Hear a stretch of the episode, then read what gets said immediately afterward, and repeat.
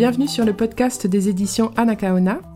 Les éditions Anacaona sont une maison d'édition spécialisée dans la littérature et les essais, écrits majoritairement par des femmes, par des brésiliennes et des afrodescendantes.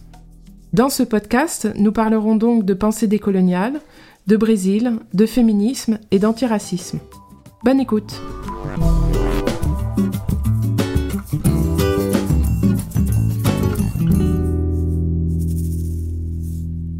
Aujourd'hui, je vais vous parler du roman Maria Brandão, nos pas viennent de loin. C'est le troisième roman que j'écris sur ces femmes invisibilisées de l'histoire qui me passionnent. Bien sûr, quand j'avais commencé avec 1492, Anacaona, l'insurgé des Caraïbes, je n'avais absolument pas le projet d'écrire plusieurs livres. Mais c'est que quand on commence à faire des recherches, on se rend compte qu'il y a tellement de femmes admirables et oubliées. Alors ensuite, j'ai donc écrit La vie de solitude, une Guadeloupéenne flamboyante. Et enfin, j'ai publié l'été dernier ce roman sur Maria Blandan, une femme brésilienne. Alors d'abord, une femme autochtone taïno d'Haïti, puis une femme esclavagisée de Guadeloupe, puis une femme noire du Brésil. Quel rapport entre toutes ces femmes, me demanderez-vous? Alors j'avoue être euh, hantée, je vais le dire comme ça, par cet Atlantique noir. C'est comme ça que l'a nommé Paul Gilroy. Rien que ce mot me donne des frissons. Les diasporas afrodescendantes me passionnent, et j'aime me dire que je réunis par mes livres ces femmes que l'histoire, avec un grand H, avait séparées. Et j'aime aussi réunir les femmes autochtones et noires, car ces populations ont souvent résisté ensemble, dans les quilombos, ces lieux de refuge. Et aujourd'hui au Brésil, ces deux catégories luttent côte à côte, tout en reconnaissant bien sûr leurs différences. Alors pour revenir à Maria Brandan, j'avais lu une phrase qui m'a ensuite guidée pendant tous les mois qu'a duré l'écriture de ce livre. C'est une phrase de Saidiya Hartman, qui est une autrice des États-Unis. Les jeunes femmes noires ont été des penseuses radicales qui ont imaginé, infatigablement, d'autres manières de vivre et n'ont jamais cessé de penser comment le monde pourrait être autrement. Elle dit cette phrase dans son livre qui n'est pas traduit en français, mais qui s'appelle Wayward Lives, Beautiful Experiments, où elle montre à quel point les femmes ordinaires, blanchisseuses, prostituées, domestiques, ouvrières, etc., subvertissaient l'ordre établi par leur conception du couple, de la famille et leur façon de vivre. Donc cette phrase était comme une étoile, une piqûre de rappel régulière. Des penseuses radicales, imaginer d'autres manières de vivre, penser le monde autrement. En effet, on a tendance à oublier ces femmes ordinaires, trop ordinaires pour être dignes d'intérêt justement on a tendance à les imaginer comme serviles ou subalternes. Or, ce que j'ai découvert en faisant mes recherches sur euh, Maria Brandan, c'est que ces femmes étaient capables d'une grande conscientisation politique et d'une grande mobilisation politique. J'en avais déjà le pressentiment, mais avec mes recherches, j'en ai eu la preuve. Oui, elles ont pensé le monde autrement. J'ai voulu montrer le rôle de ces femmes dans le récit national qui, on le sait, veut nous faire croire que l'histoire n'est faite que par les hommes, les intellectuels, les élites. Je corrige donc. L'histoire n'est pas faite par eux, elle est écrite par eux. À ce sujet, je m'inspire également d'une phrase de Frédéric Douglass, ce grand abolitionniste états-unien, qui dit Mon rôle est de raconter l'histoire de l'esclave. L'histoire des maîtres n'a jamais manqué de narrateur. J'ai donc voulu inscrire la trajectoire de Maria Brandan dans la grande histoire. Montrer comment les femmes ordinaires ont eu un rôle dans l'histoire de leur pays, dans l'histoire des mouvements sociaux, rôle qui a été complètement effacé par ces mouvements. Si Maria Blandan a été invisibilisée de l'histoire sociale du Brésil et de Bahia, la raison se trouve dans le racisme, le machisme et le classisme de la société brésilienne post-abolitionniste, et on le voit tout au long du livre. Bon, mais commençons peut-être par présenter Maria Blandan rapidement. Donc sa date de naissance n'est pas tout à fait sûre. Tout le monde dit qu'elle est née en 1900, mais je n'ai pas trouvé son acte de naissance aux archives de sa ville. Parce qu'à l'époque, c'est vrai que ce n'était pas la priorité. En revanche, j'ai une date exacte pour la naissance de sa fille, Désigne, qui est née le 6 octobre 1913. Mais c'est là où j'ai un peu tilté. Parce que je veux bien croire qu'à l'époque, les femmes se mariaient jeunes, mais là, ça fait vraiment très jeune. Donc je pense que Maria est davantage née vers les années 1895-1898 et qu'elle aurait eu sa fille vers les 15-18 ans, ça me paraît plus vraisemblable. Mais après tout, peu importe. Maria Brandan est née dans la campagne profonde de Bahia, dans une petite ville nommée Rio de Contas. C'est une femme campagnarde, paysanne, noire, Et c'est important de comprendre que même lorsque l'on est après l'abolition de l'esclavage, au Brésil en 1888, pas grand-chose n'a changé pour la population noire. Mais ce n'est pas à Rio de Contas que j'ai entendu pour la première fois parler de Maria. La première fois, c'était pour son rôle dans le mouvement communiste et féministe à Salvador dans les années 40 et 50. Cela m'avait intrigué, car le mouvement communiste de ces années-là était connu pour être très masculin et blanc et le mouvement féministe pour être très bourgeois et blanc. Donc je m'étais donc demandé, mais qu'est-ce que cette femme fait là? Et le fait qu'elle soit engagée dans ces deux mouvements m'a instantanément plu. Je trouvais ça déjà intersectionnel avant de l'heure. C'est-à-dire qu'elle avait compris qu'être prolétaire, c'était une chose, mais être prolétaire et femme, ça en rajoutait une couche. Et en plus, elle était noire, donc c'est la triple peine. Mais une question me taraudait. Qu'est-ce qui fait qu'une femme de 50 ans, s'engage dans le Parti communiste? Alors pour la petite anecdote, j'ai rencontré un homme, Hildebrando, qui avait connu Maria Brandon à Salvador vers la fin de sa vie, et il lui avait posé cette même question. Il m'a dit qu'elle lui avait répondu instinctivement Ah, fome La faim Elle s'était tapé la poitrine et elle avait répété La faim C'était la faim qui l'avait fait s'engager dans le Parti communiste. Mais je précise également que ce n'est pas anodin. Parce qu'à cette époque, s'engager dans le Parti communiste, c'est se mettre en danger. Dans les années 30, le parti était interdit, les militants persécutés et emprisonnés. Puis le parti a eu quelques années de légalité après la Deuxième Guerre mondiale, mais très rapidement il a de nouveau été interdit et s'est allé de mal en pis jusqu'au coup d'État des militaires en 1964. Donc s'engager dans le mouvement communiste, c'était s'exposer à la répression policière, qui, on le sait, frappe toujours plus les personnes noires.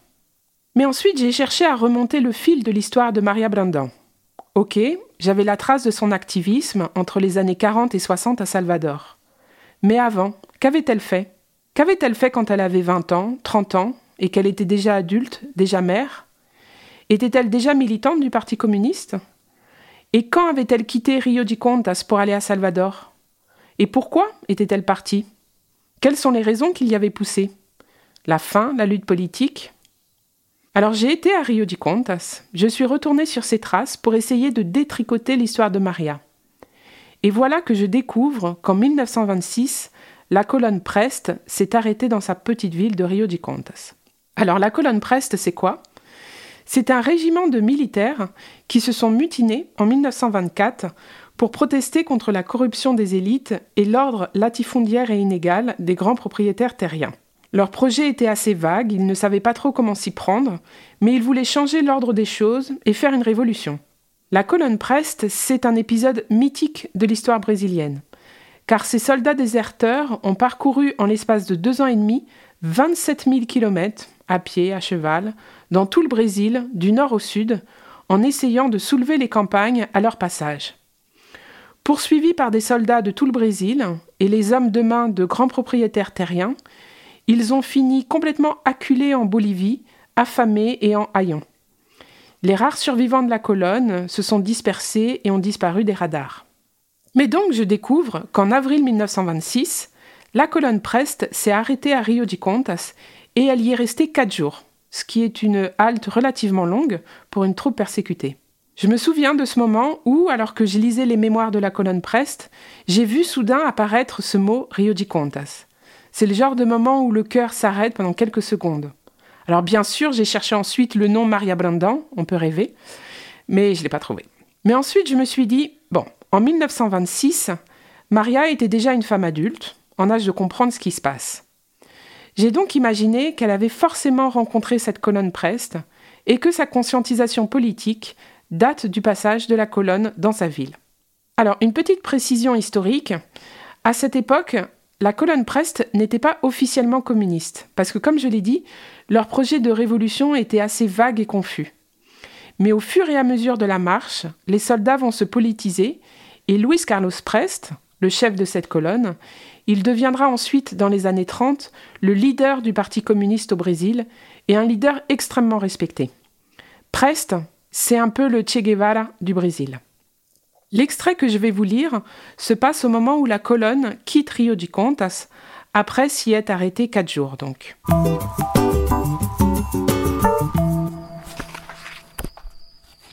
Malgré la tristesse du départ, nous nous sentions plus légères. Savoir que l'injustice de nos vies était partagée par des millions d'autres sœurs et frères donna soudain un autre poids à notre colère. Cela ne concernait pas seulement notre famille, Rio de Contas, la Chapada Diamantina. Les injustices dépassaient notre personne. C'était à l'échelle du pays, et du monde peut-être, que les puissants, si peu nombreux, concentraient tout et nous laissaient les miettes. J'en fus tellement soulagé. Ma colère, notre colère, était légitime. Nous avions toutes les raisons d'être en colère. Nos cœurs se mirent à vibrer d'une énergie nouvelle, ou plutôt retrouvée, l'espoir. L'espoir d'être un jour libéré du joug de l'exploitation et d'avoir une vie digne. Dans le sillage de la colonne Preste, des idées anciennes de lutte pour la liberté réapparurent sous une apparence nouvelle. La révolte de nos ancêtres, vivante pendant presque quatre siècles, et qui n'était plus qu'un tison endormi depuis l'abolition, se ralluma, telle une torche. La colonne sema les graines de la révolte sur une terre déjà fertile. Alors j'aime bien ce passage qui montre que Maria Blandan était une femme, par nature, assez rebelle et insurgée. Et c'est ce qui est ressorti des témoignages des femmes âgées de Rio de Contas auxquels j'ai eu accès. Maria Blandan était une femme qui n'avait pas la langue dans sa poche, prompte à dénoncer les injustices, quitte à se mettre à dos les puissants. Maria s'insurgeait déjà contre le pouvoir des coronels, comme on appelle ces grands propriétaires terriens du Brésil, mais peut-être qu'elle ne savait pas forcément comment mettre en mots sa colère, comment la canaliser, l'organiser. Le passage de cette colonne lui permettra donc de formuler cette colère qui était déjà préexistante. J'insiste bien sur cela, cette colère préexistante car c'est, il me semble, un tort de l'histoire traditionnelle qui ne voit la lutte des classes qu'à travers le prisme de Marx, puis du communisme, du prolétariat blanc donc. Or, ce que Maria découvrira peu à peu avec la maturité, c'est que la lutte des classes se manifestait déjà au Brésil pendant le système plantationnaire et esclavagiste, avec la résistance des quilombos. Certes, cette lutte ne s'appelait pas lutte des classes, certes, cette lutte n'avait pas été théorisée comme Marx le fera plus tard, mais j'imagine, euh, pardon, Maria imagine, parfois les deux se superposent un peu, que la lutte des personnes esclavagisées est une prélude des classes. J'imagine les personnes esclavagisées comme un pré-prolétariat noir. C'est donc pour cela que la terre de la révolte, de l'insurrection, était déjà fertile. Alors pour revenir à la colonne Preste, ce qui est curieux, c'est que quand j'ai lu les mémoires officielles de la colonne, écrites par Lorenzo Morel Lime, et Le Cavalier de l'Espérance, qui là sont les mémoires romancées de la colonne écrite par Georges Amado, on ne parle que des hommes au combat. Il n'y a que des bonhommes. Pourtant, il parle quand même d'un petit bataillon de femmes qu'il désigne, qu'il présente comme des cantinières. Et en lisant entre les lignes des mémoires, j'ai vu qu'il dit qu'elles sont cantinières, mais au combat, je cite, elles feraient pâlir les plus courageux des hommes. Et sur les quelques photos que j'ai trouvées, on les voit avec la carabine et la cartouchière en bandoulière. Alors faudrait savoir, elles sont cantinières ou elles sont combattantes? Donc je crois donc qu'il y a eu un bataillon de femmes qui combattaient, même si c'était peut-être dur à avaler pour ces hommes, et que cela contrariait le rôle attribué aux femmes de l'époque. C'est donc ainsi que j'ai imaginé une rencontre entre ces femmes combattantes de la colonne Preste et les femmes de Rio de Contas, dont Maria Blandan.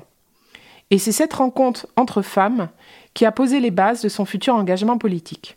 En effet, je suis persuadée que ça ne pouvait pas être un hasard qu'une femme de Rio de Contas, où la colonne Preste s'est arrêtée, devienne communiste. Pour moi, il ne fait aucun doute que la colonne a eu un rôle dans son engagement politique et même a changé sa vie. Puis, lorsque la colonne s'en va de Rio de Contas, Maria Blandan va essayer de soulever la campagne contre les grands propriétaires, mais elle sera obligée de partir, car les propriétaires tiennent le pouvoir d'une main de fer, ils sont capables de vous interdire de travailler, de vous étouffer économiquement, socialement. Et cela fait vraiment partie de l'histoire du Brésil. Ces grandes migrations des campagnes vers les villes, des migrations poussées par la pauvreté, les sécheresses, certes, mais aussi par l'injustice sociale. Parce que tous les gens qui s'opposaient au colonel, tous ces éléments perturbateurs, entre guillemets, étaient poussés à partir. Donc Maria part pour Salvador, la capitale de l'État. Maria arrive à Salvador et atterrit à Liberdade, un quartier historique noir de Salvador, où elle est accueillie chez Maria Felipa.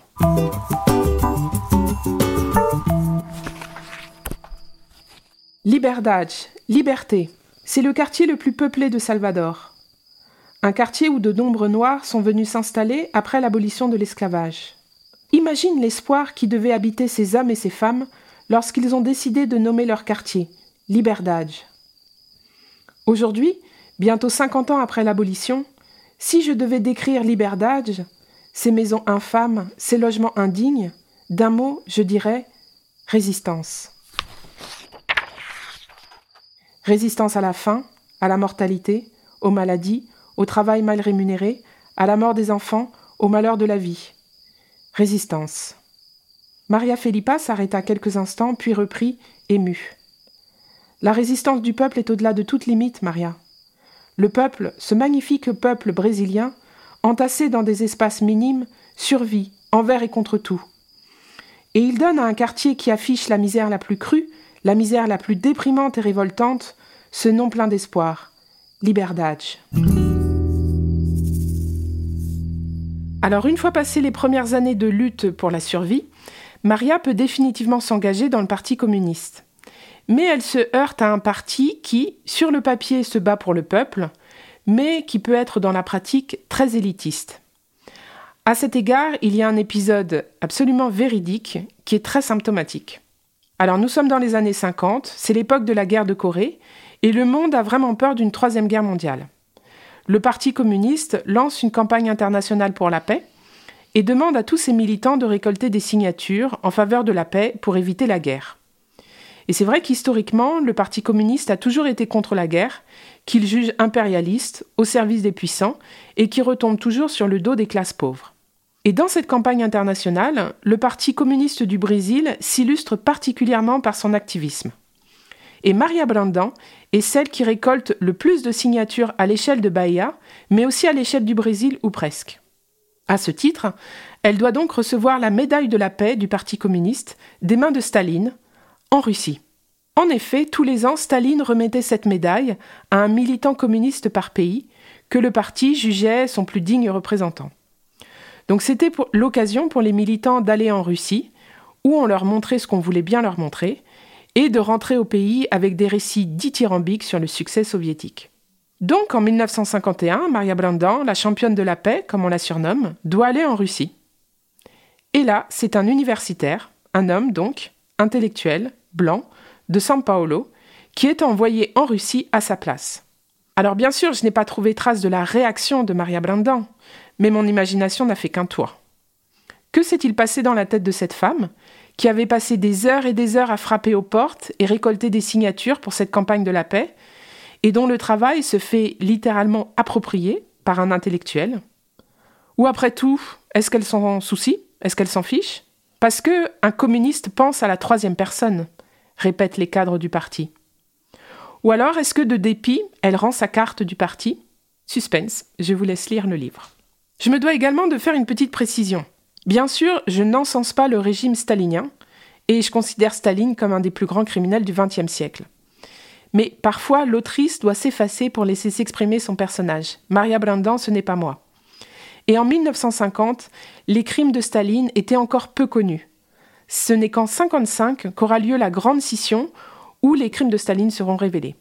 En revanche, je suis fasciné par tous ces militants communistes la pureté de leur idéal, leur droiture. Tous ces gens qui étaient prêts à risquer leur vie pour cet idéal, et d'ailleurs des milliers d'entre eux l'ont payé de leur vie. Donc malgré tout le respect que j'ai pour le mouvement féministe, par exemple, je remarque qu'il n'y a pas le même engagement corps et âme envers la cause. Et c'est pour ça que c'était passionnant de plonger dans la vie de ces militants et militantes, car oui, il y avait des femmes communistes qui risquaient leur peau également. Donc à travers la vie romancée de Maria Brindan, vous l'avez vu, je mêle la petite histoire à la grande histoire. C'est-à-dire qu'à travers les péripéties de sa vie, vous découvrez en toile de fond l'histoire du Brésil et vous faites connaissance avec des personnages réels de l'histoire du Brésil. Donc l'histoire de Maria Brindan va croiser celle de Jorge Amado, un des plus grands écrivains brésiliens et qui est natif de Bahia. Maria Brindan va croiser Carlos Mariguel, un des premiers députés communistes noirs, natif de Bahia aussi, et qui deviendra par la suite un guerriero mythique contre la dictature militaire. Maria Brandan va croiser Pierre Verger, un photographe français qui a photographié le peuple de Salvador. Elle va croiser Sartre et Simone de Beauvoir, qui ont fait un voyage de deux mois au Brésil en 1960, et elle va rencontrer Carolina Maria de Jesus. Alors, qui est Carolina Maria de Jesus? En France, on la connaît peu. C'est une écrivaine issue des favelas qui a publié un livre en 1960 qui a fait l'effet d'une bombe.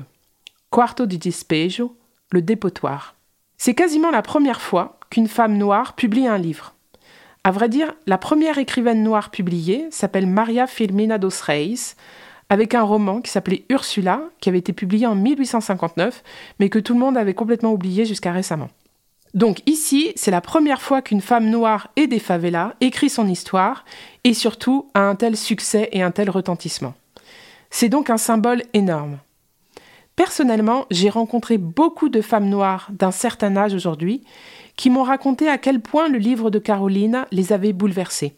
Et donc j'ai imaginé que Maria Brandin, elle aussi, avait entendu parler de ce livre et l'avait très certainement lu.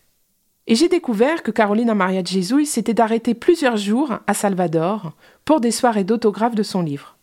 Donc c'était plus fort que moi. Forcément, nécessairement, obligatoirement, Carolina Maria de Jesus et Maria Brandin se sont rencontrés.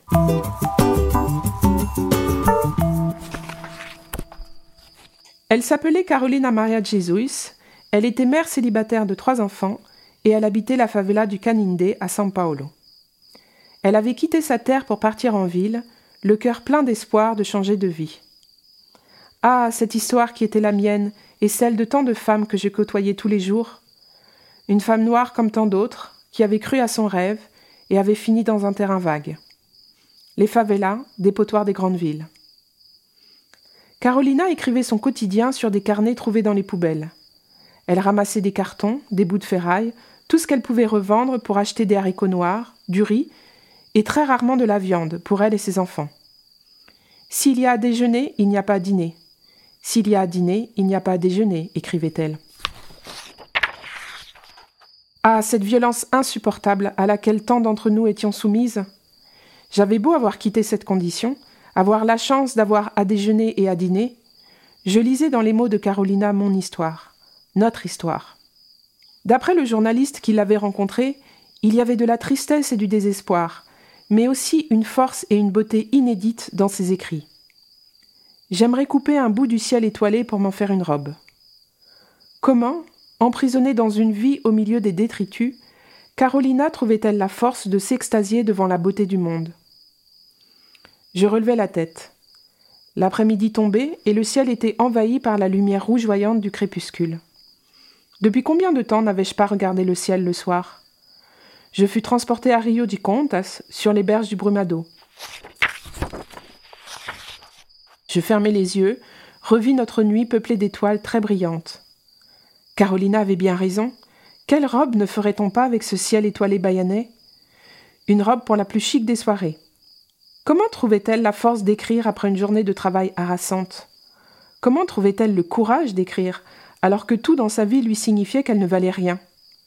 Carolina était une femme invisible. Mais elle nous prouvait, et elle prouvait à toutes celles qui lui ressemblaient, qu'une vie de misère pouvait s'écrire, qu'il y avait de la place pour elle dans l'histoire. L'article fit sensation, il fit suivi d'autres extraits du journal de Carolina, jusqu'à ce qu'enfin son livre soit publié en 1960. Quarto de Despejo, littéralement le dépotoir, était hallucinant de vérité. Carolina criait avec ces mots. Elle criait pour nous toutes, femmes pauvres des favelas. Voir une écrivaine sortir de nos rangs était un symbole d'une force inouïe. Ah, combien de femmes analphabètes n'ont acheté le livre de Carolina sans même pouvoir le lire? Combien de femmes se sont privées de dîner pour l'acheter? Et comme les femmes de mon quartier étaient trop honteuses pour entrer dans une librairie, c'est moi qui y allais, avec des signes, l'achetant par dizaines, l'offrant, le revendant, le prêtant. Le succès était tel que les librairies étaient à court de stock. À travers cet extrait, on voit les relations entre femmes, leur solidarité pour se prêter les livres. Et c'est une constante du livre. En effet, en faisant mes recherches, j'ai réalisé à quel point, alors qu'on était loin de l'Internet, qu'on était loin de femmes toutes alphabétisées, eh bien à quel point ces femmes militantes se tenaient informées, Elles correspondaient entre elles, elles s'alphabétisaient, elles s'échangeaient les journaux, se les lisaient à voix haute. La cuisine faisait d'ailleurs partie de ces espaces politiques. Beaucoup de choses se passaient et se disaient en cuisine. Mais cela, bien sûr, les cadres du Parti communiste ne le voient absolument pas. Et ces informations ne se limitent pas à leur ville ou à leur pays, ces femmes savaient aussi ce qui se passait à l'étranger. Petite parenthèse, une autre preuve de ces informations qui circulaient, c'est le livre de Françoise Ega, Lettre à une noire. Je ne sais pas si vous connaissez. C'est l'histoire d'une femme noire de Martinique, une femme de ménage, qui a lu le livre de Carolina Maria Jesus et qui s'enthousiasme pour lui. Et inspirée par la trajectoire de Carolina, elle se met elle aussi à écrire son journal intime, qu'elle adresse à Carolina. Et là encore, je me demande comment cette franco-martiniquaise avait-elle entendu parler du livre? Fin de la parenthèse. Et, outre les relations entre ces femmes, j'ai réalisé à quel point elles étaient nombreuses, tellement nombreuses. J'ai notamment découvert une autre militante très importante, Maria Alagan, dont je n'avais absolument pas connaissance avant d'écrire sur Maria Brandan, alors qu'on pourrait totalement écrire un livre sur elle. Maria Alagan était elle aussi une femme noire, originaire de la campagne, devenue communiste, journaliste, très engagée dans la défense des femmes, et qui devient une proche de Luis Carlos Prest. Donc forcément, j'ai imaginé des relations entre les deux Maria, et Maria Alagan devient une amie très chère de Maria Brandan.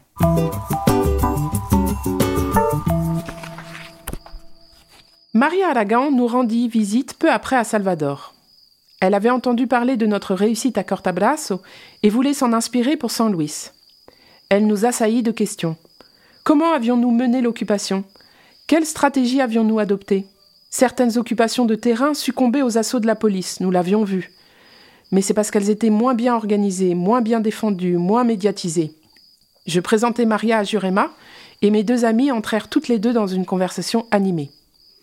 Si tu veux rallier le prolétariat au Parti communiste, il faut partir de l'action sur le terrain, dit Jurema, que la présence de cette femme inspirante faisait vibrer d'une énergie flamboyante. Nos sœurs, pour la plupart, n'ont pas une lecture marxiste de la société. Leur point de départ, c'est leur vécu, être noir et pauvre.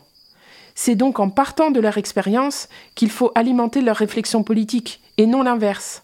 À qui le dis-tu? répondit Maria Lagan en hochant la tête, convaincue.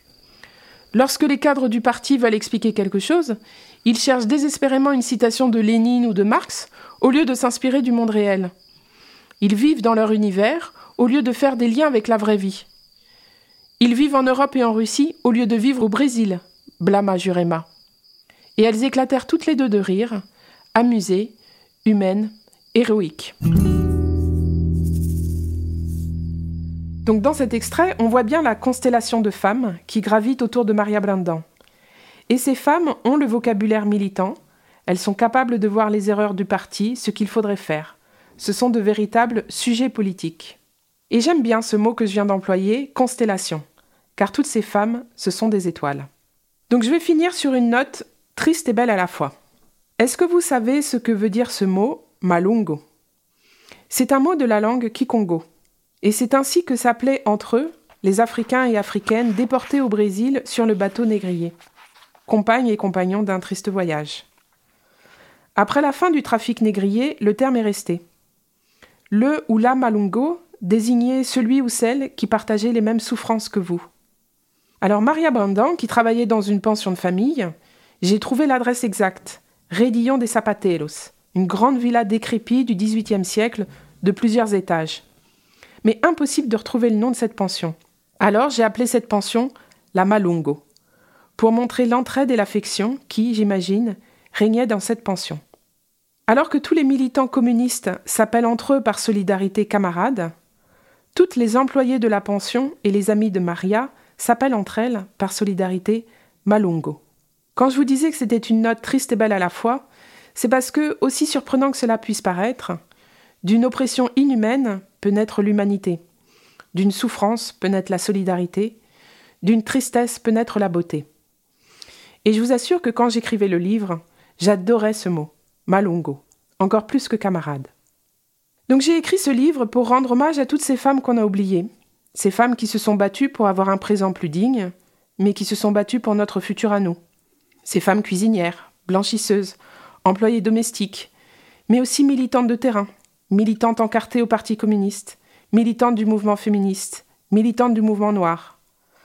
Nos conquêtes d'aujourd'hui ont été gagnées de turlutes grâce à des femmes comme Maria Brandan, Maria Ragan, Cléonis, Jurema, Anna Montenegro.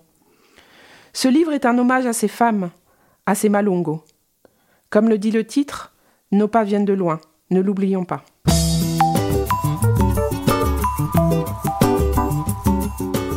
Voilà, c'est fini pour aujourd'hui, merci de nous avoir écoutés.